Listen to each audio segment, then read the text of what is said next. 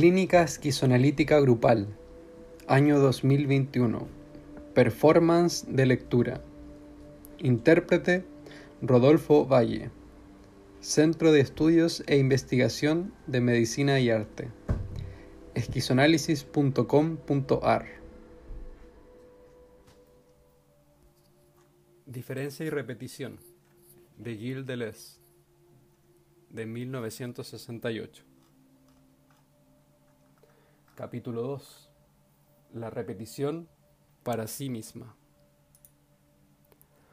La repetición no modifica nada en el objeto que se repite, pero cambia algo en el espíritu que la contempla. Esta célebre tesis de Hume nos lleva al centro de un problema.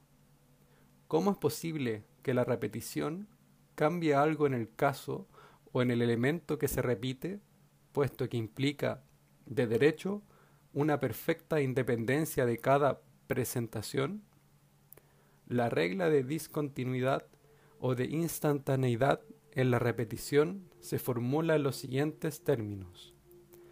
El uno no aparece sin que el otro haya desaparecido. Así, el estado de la materia como mens momentánea. Pero, ¿cómo podría decirse el segundo el tercero y es el mismo, puesto que la repetición se deshace a medida que se hace, carece de en sí. Por el contrario, modifica algo en el espíritu que la contempla. Tal es la esencia de la modificación. Hume toma como ejemplo una repetición de casos del tipo AB, AB, AB, a. Cada caso, cada secuencia objetiva AB es independiente de la otra. La repetición, pero precisamente no puede hablarse todavía de repetición, no cambia nada en el objeto, en el estado de cosas AB. Por el contrario, se produce un cambio en el espíritu que contempla, una diferencia, algo nuevo en el espíritu. Cuando A aparece, espero la aparición de B. ¿Es ese el para sí de la repetición? Como una subjetividad originaria que debe entrar necesariamente en su constitución? La paradoja de la repetición no consiste en que no pueda hablarse de repetición más que por la diferencia o el cambio que introduce en el espíritu que la contempla? Por una diferencia que el espíritu sonsaca a la repetición? ¿En qué consiste ese cambio? Hume explica que los casos idénticos o semejantes pero independientes se funden en la imaginación. La imaginación se define aquí como un poder de contracción, placa sensible, retiene, retiene el uno cuando el otro aparece. Contrae los casos, los elementos, los sobresaltos, los instantes homogéneos y los funde en una impresión cualitativa interna de un cierto peso.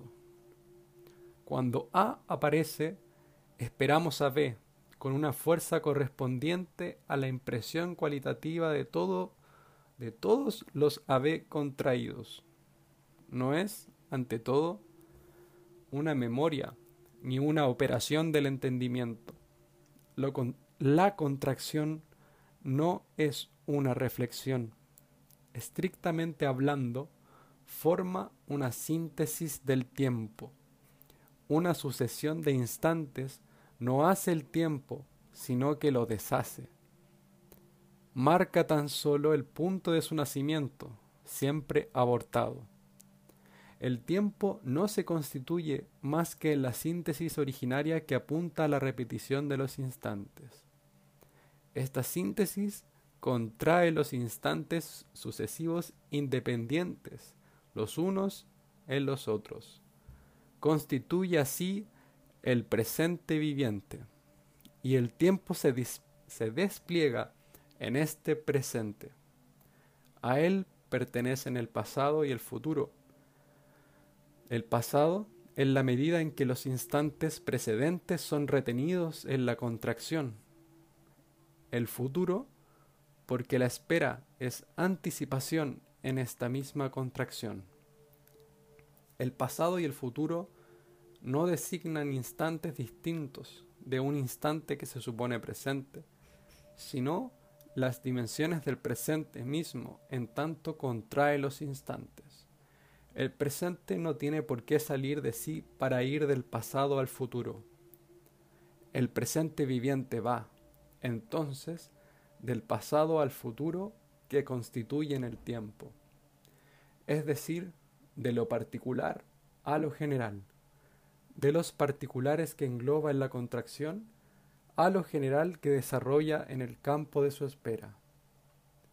La diferencia producida en el espíritu es la generalidad misma, en tanto forma una regla viviente del futuro. Esta síntesis debe, desde todos los puntos de vista, ser nombrada. Se trata de la síntesis pasiva. Constituyente no es por ello activa, no está hecha por el espíritu, sino que se hace en el espíritu que contempla, procediendo toda memoria y toda reflexión. El tiempo es subjetivo, pero es la subjetividad de un sujeto pasivo. La síntesis pasiva o contracción es esencialmente asimétrica, va del pasado al futuro en el presente. Por consiguiente, de lo particular a lo general, y por ese camino orienta la flecha del tiempo.